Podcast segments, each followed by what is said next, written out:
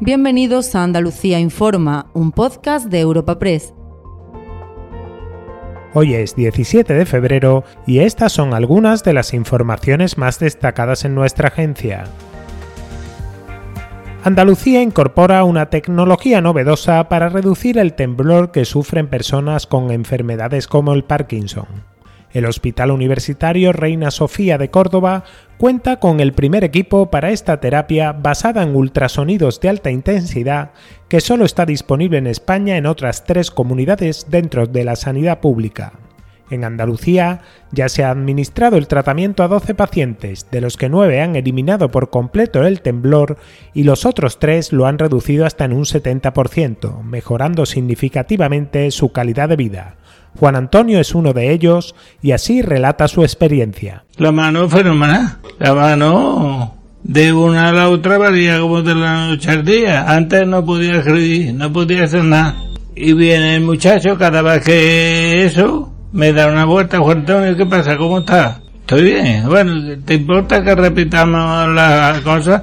Me enseña una anterior a, lo que me han hecho y otra después. Y no parece que lo he hecho yo.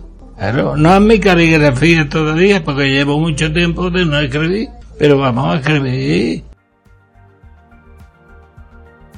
En el plano político, el gobierno de la nación arremete contra la Junta y le exige que dé marcha atrás en lo que califica como planes privatizadores en una semana en que el Ejecutivo de Juanma Moreno ha dado luz verde a su recurso ante el Tribunal Constitucional contra el impuesto a las grandes fortunas y ha autorizado los proyectos de dos universidades privadas, la ministra de Hacienda, María Jesús Montero, ha alertado en Sevilla sobre la baja ejecución de los fondos europeos en Andalucía y ha urgido a la Junta a renunciar por completo a privatizar la atención primaria. Lo que le pido al gobierno andaluz es que se ponga las pilas, que se lo ponga en ejecución ejecución de los fondos europeos, que se la ponga en el blindaje de los servicios públicos, en sanidad en concreto, que renuncie a su modelo de privatización de la sanidad, que escuche a los rectores de las universidades andaluzas y que escuche que le están diciendo que se están autorizando títulos y universidades que no cumplen con los requisitos de calidad mínimo. Así que de, de lo que se trata es de blindar nuestros servicios públicos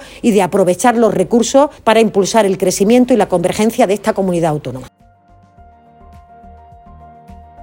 Y al cierre, el carnaval vuelve a las calles de Cádiz en febrero tres años después. La pandemia obligó a suspenderlo en 2021 y a celebrarlo en pleno verano en 2022. Este fin de semana arranca la fiesta en las calles con la previsión de recibir a decenas de miles de visitantes, con hoteles y alojamientos turísticos al completo y oferta duplicada en los transportes públicos. Este viernes se celebra la final del concurso en el Teatro Falla con la participación de 13 agrupaciones, entre ellas el coro Los Martínez del recientemente fallecido Julio Pardo, que comandado por su hijo, buscará el primer premio para homenajear a su creador, el autor más laureado del carnaval gaditano. Este es el sonido de su actuación en semifinales.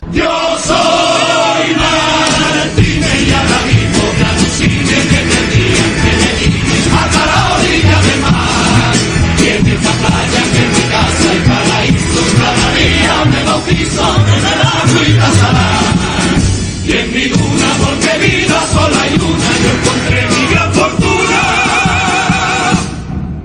Libertad, libertad. Libertad,